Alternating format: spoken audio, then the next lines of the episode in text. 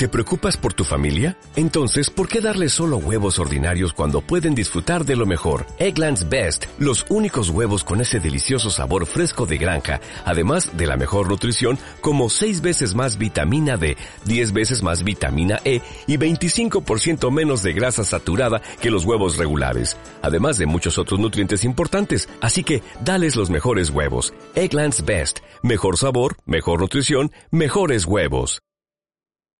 Viaje a los confines de una casa. Episodio 2. Marinador. Los viajes a los lugares de playa son viajes que nunca acaban.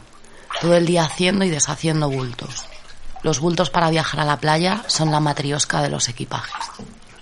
Una vez llegas cerca de la costa y deshaces tu inmenso equipaje, pensado para pasar unos pocos días semidesnudo, empiezan las incursiones los pequeños equipajes. Empiezan los mini viajes a pie de playa cargado hasta arriba, para tratar de hacer habitable un espacio incómodo.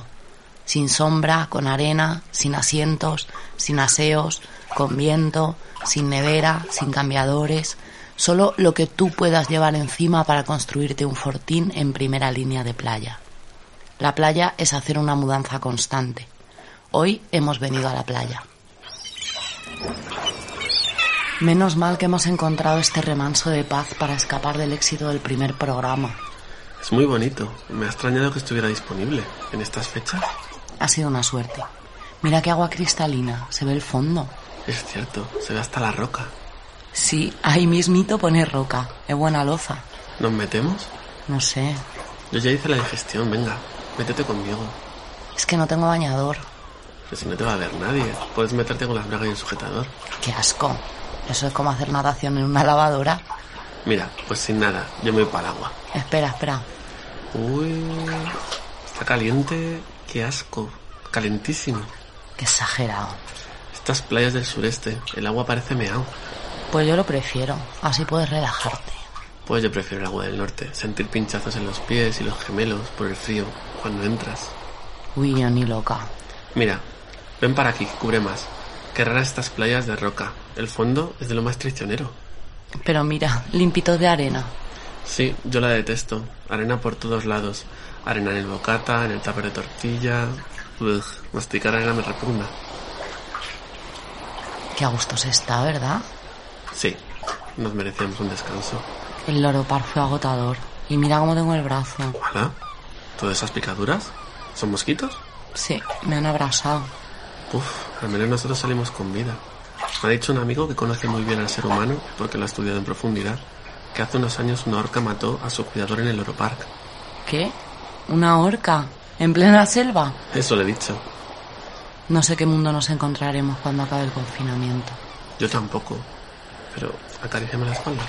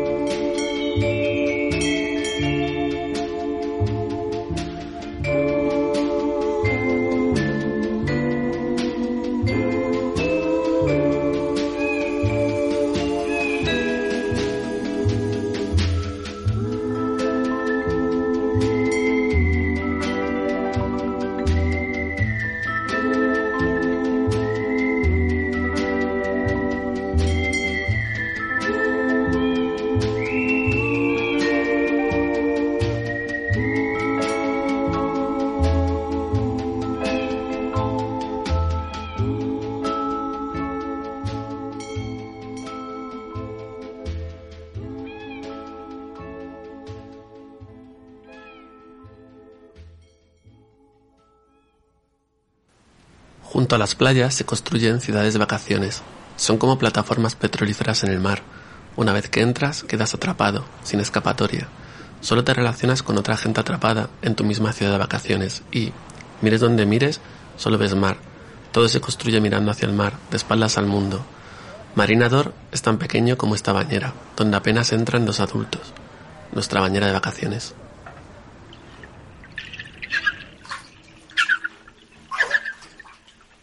¿Te imaginas que ahora emerge un tiburón entre la espuma de la bañera? No tontes, que estamos grabando.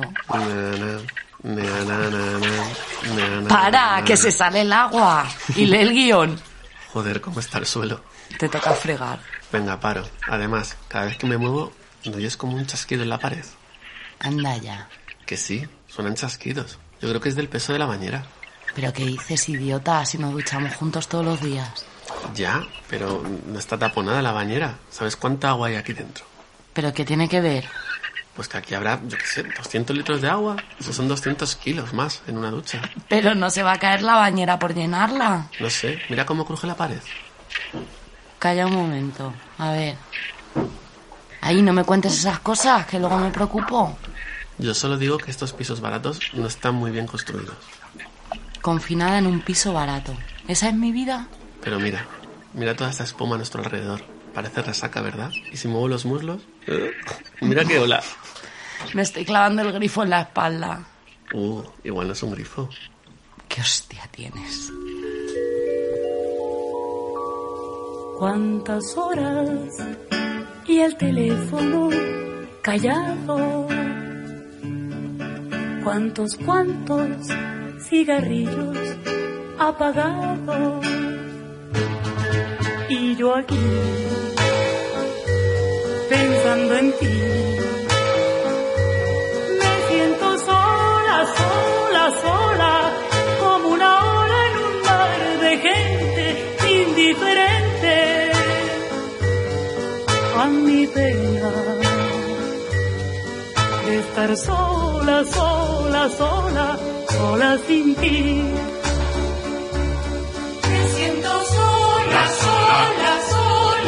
Como una ola en de gente indiferente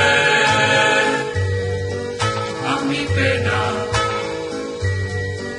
estar sola, sola, sola, sola sin ti, sola sin ti. Se ha puesto el sol y ya muy pronto será de noche. Cuando me llames no habrá amor, sino reproches de mí para ti por dejarme sola, sola, sola, como una ola en un mar de gente indiferente a mi pena de estar sola, sola, sola, sola sin ti.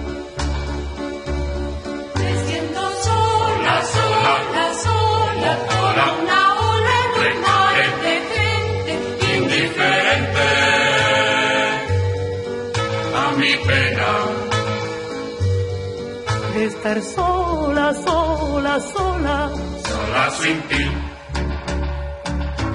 sola sin ti, sola sin ti.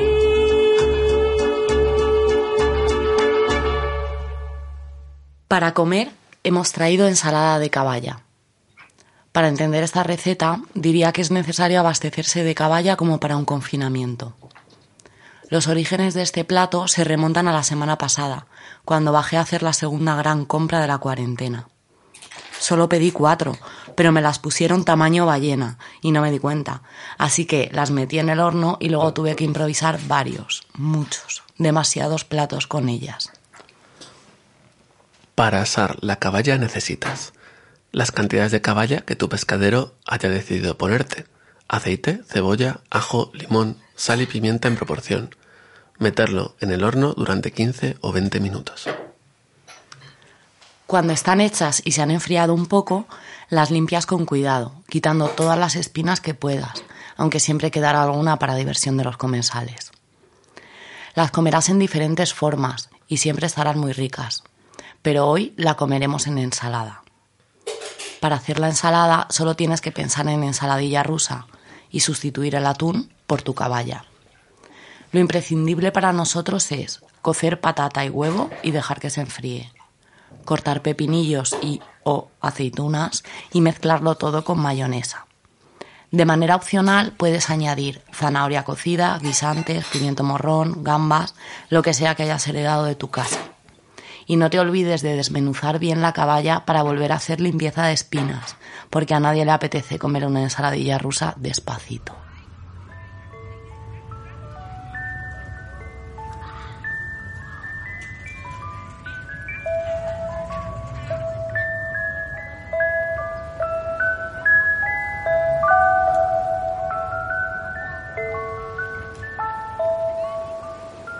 Mira, una tienda de helados. Mmm, qué rico. ¿Compramos? Sí, helado de turrón con tropezones.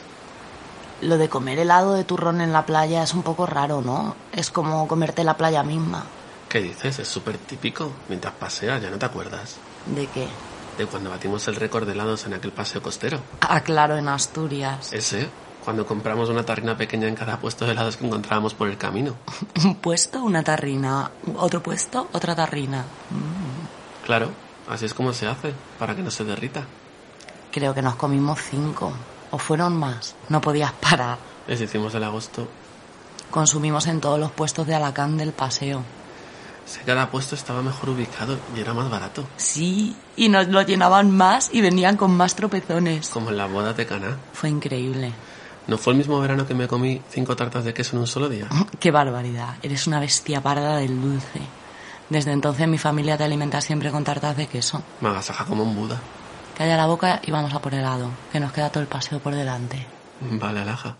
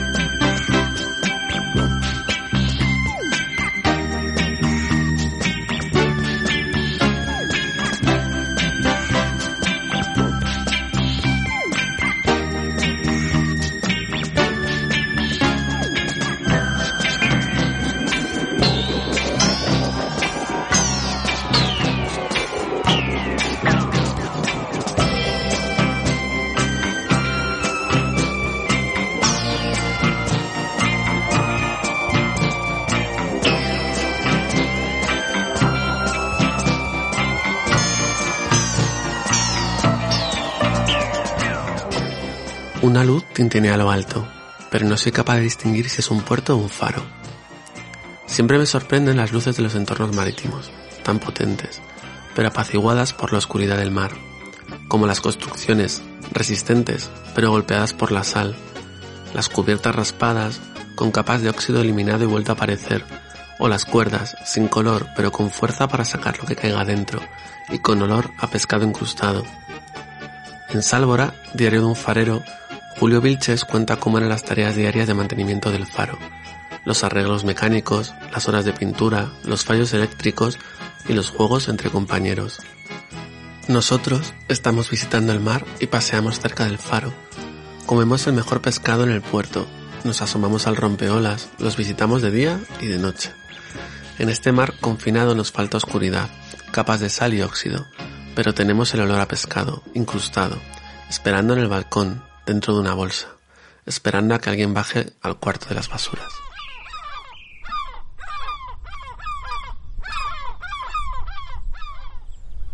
Como estábamos en prácticas, teníamos que pedir algún destino. De las tres que había disponibles, mm, dos eran deshabitadas.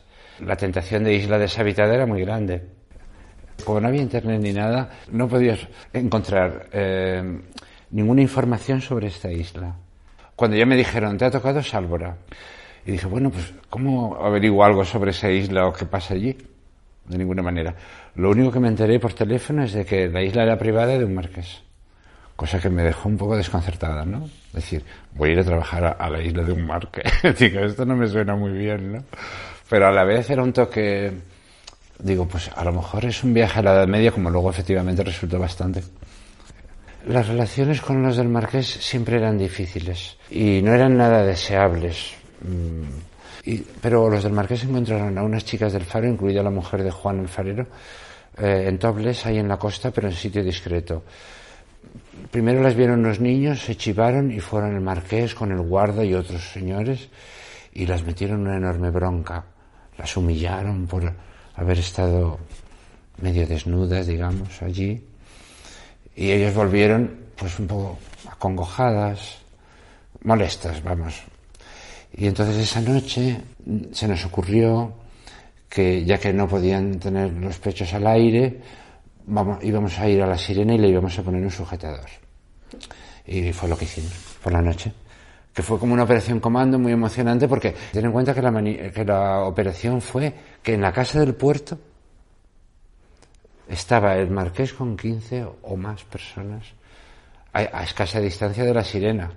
Fuimos mm, por las dunas que había ahí abajo, agachados por las dunas, luego nos subimos a la sirena y con la luz ambiente le pintamos lo mejor que pudimos un sujetador verde, con una pintura con esmalte sintético, pintura para intemperie que cuesta mucho de quitar, ¿no? Y nos retiramos reptando, no hubo contratiempos. Luego ellos nos mandaron dos helicópteros de guerra.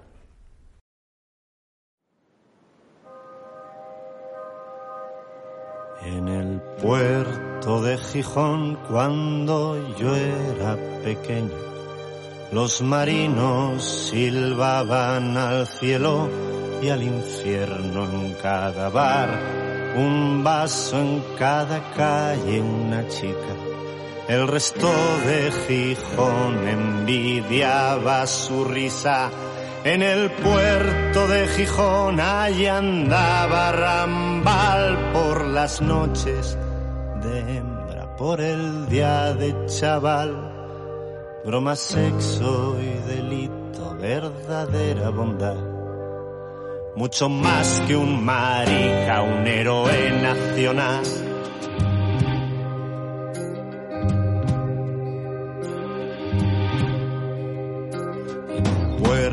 De Gijón gritaban pescaderas tan fuerte que caían niños de sus caderas. Al salir de los cuerpos no lloraban jamás.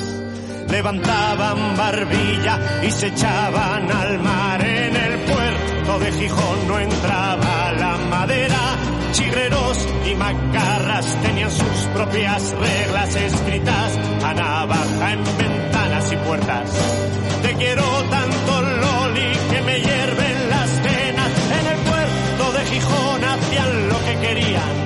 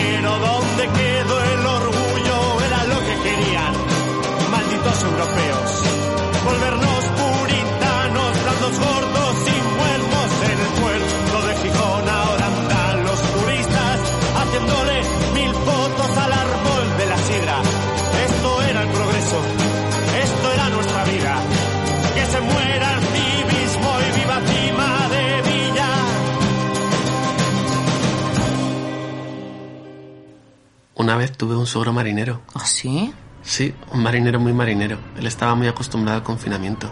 Confinado en un barco. Imagínate, qué pesadilla. Pues como esto, pero moviéndose y seguramente con peores olores y más ruido. ¿Y qué hacía de marinero? Trabajaba en las máquinas, era marinero, en buques mercantes. ¿Pero qué transportaba? Pues ni idea. Nunca he conocido un marinero que te hable de lo que lleva en el barco. Creo que a nadie le importa lo que va en las bodegas. ¿Pero llevaría algo? Sí, algo llevaría. Una vez me enseñó una Polaroid de su barco durante una guerra del Golfo. Les alcanzó un misil e hizo un agujero enorme en el casco. Ay, Dios mío. ¿Y qué llevaba en el barco? Yo qué sé. Pues cosas, llevaría muchas cosas. Estuve en muchos barcos, así que llevaría muchas cosas distintas, pero no sé qué. Vale, vale, como los camioneros. Bueno, supongo. Además, a él lo que realmente le gustaba era pescar y hablar de pesca, con sus cañas, sus anzuelos. ¿En el río? No, no, en el mar, el río ni lo pisaba, y tampoco confiaba en los puentes. ¿En los puentes? Sí, nunca le gustaron los puentes, ni los puentes ni los ríos. Bueno, a ver, vivía cerca del Miño, y eso es un río muy negro. ¿Cómo es eso de un río negro? ¿Cómo va a ser un río negro? Pues sí que lo es. Hicieron tantas presas en el Miño, inundaron tantos pueblos que la gente que vive cerca del río dice que es un río negro. Además, es muy profundo, no se ve el fondo. Ay, qué miedo. Sí, pues mucha gente lo teme, y hay remolinos, y son peligrosos para los bañistas. ¿Pero la gente se baña? Yo desde luego que no, aunque una vez lo recorrí en una lanchita turística, a una velocidad muy lenta, mientras el capitán nos contaba que estábamos sentados en un catamarán que había salido de la Expo del 92. ¿De Sevilla? Sí, sí, del lago España de la Expo del 92. Pero no me lías, te estaba contando que a mi suegro le gusta pescar. ¿Pescar en el mar? Sí, sí, sí. Y a mí me gustaba mirar cómo preparaba los anzuelos, con plumas, cuentas, gusanos de gomas, plastiquitos fluorescentes. Iba metiendo todo con mucho cuidado en el hilo, mientras te contaba en el pez que estaba pensando. ¿Y le funcionaba? Pues a veces sí y a veces no. Está todo preparado en el Teatro Lope de Vega, uno de los legados de la exposición del año 29, para que se inaugure el himno oficial de la Expo 92. Cuando se me pidió la partitura para componer esta música oficial de la exposición de Sevilla, pensé que tendría que tener un carácter funcional, que debería ser una música directa, una música solemne, una música identificable, pero que estuviese tan lejos de lo fácil y de lo vulgar como de lo complicado y elitista. No sé si lo habré conseguido. La partitura brevemente le resumo que tiene la estructura normal en este tipo de composiciones. Comienza con una fanfarria de los instrumentos de metal que quiere ser algo así como una invitación, como una invocación, como una llamada, como una convocatoria. Sigue una majestuosa melodía que a modo de tema principal es como un canto universal de todos los pueblos. Después sigue un pequeño eco de la fanfarria para pasar inmediatamente a una breve estrofa de un carácter más íntimo, de un carácter más reflexivo y con una orquestación más leve, menos cargada, para repetir al final el tema principal de la obra. El estreno de esta partitura ha sido confiado y de ellos nos felicitamos a la Orquesta Bética, a la Orquesta de Sevilla. Una orquesta tal como ella es hoy, con toda su historia de éxitos y con toda su historia de grandes problemas que todos deseamos que antes del 92 estén solucionados. Mi ilusión, y termino rápidamente, es que estas notas contribuyan al esplendor de lo que será, de lo que será aquel gran acontecimiento. Y no quiero terminar sin dar las gracias a Su Majestad la Reina Doña Sofía, que al honrarnos hoy con su presidencia da toda la gran solemnidad a este acto. Muchas gracias.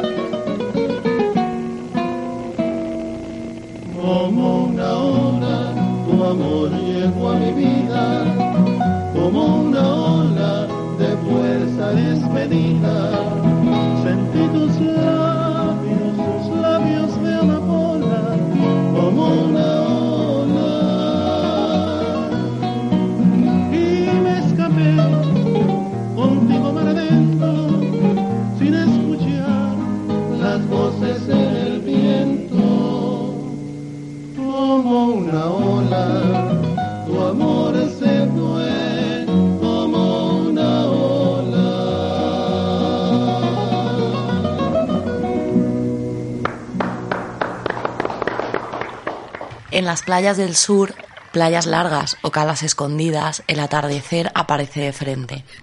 El sol se pone sobre la línea del mar y muchos sueñan con ver el rayo verde. Hace muchos años, este momento solo se vivía en la arena, entre latas de cerveza y restos de sandía.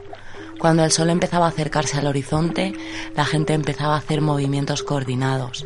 Se acercaban a su grupo de toallas, se retiraban en sus rincones bohemios, se preparaban el silencio para esos minutos. Se respiraba esperanza, tranquilidad y a veces hachís. Y entonces la gente aplaudía, todo el mundo, cara al sol, aplaudiendo a la naturaleza. Las primeras veces era extraño, como la primera vez que ves aplaudir un aterrizaje en un avión. Los aplausos fuera del espectáculo, qué raros son. Ahora la gente sigue aplaudiendo en las playas del sur, pero en mis últimas visitas detecté que el movimiento era distinto. Se recogían las toallas y se desplazaban a las camas balinesas de los chiringuitos blancos. Se veía el atardecer a través de mojitos o gin tonics rosas y se aplaudía al ritmo de chill out. Pero seguía siendo lo mismo. Todo el mundo, cara al sol, aplaudiendo a la naturaleza. Una despedida hasta el día siguiente, que volvía a ser lo mismo.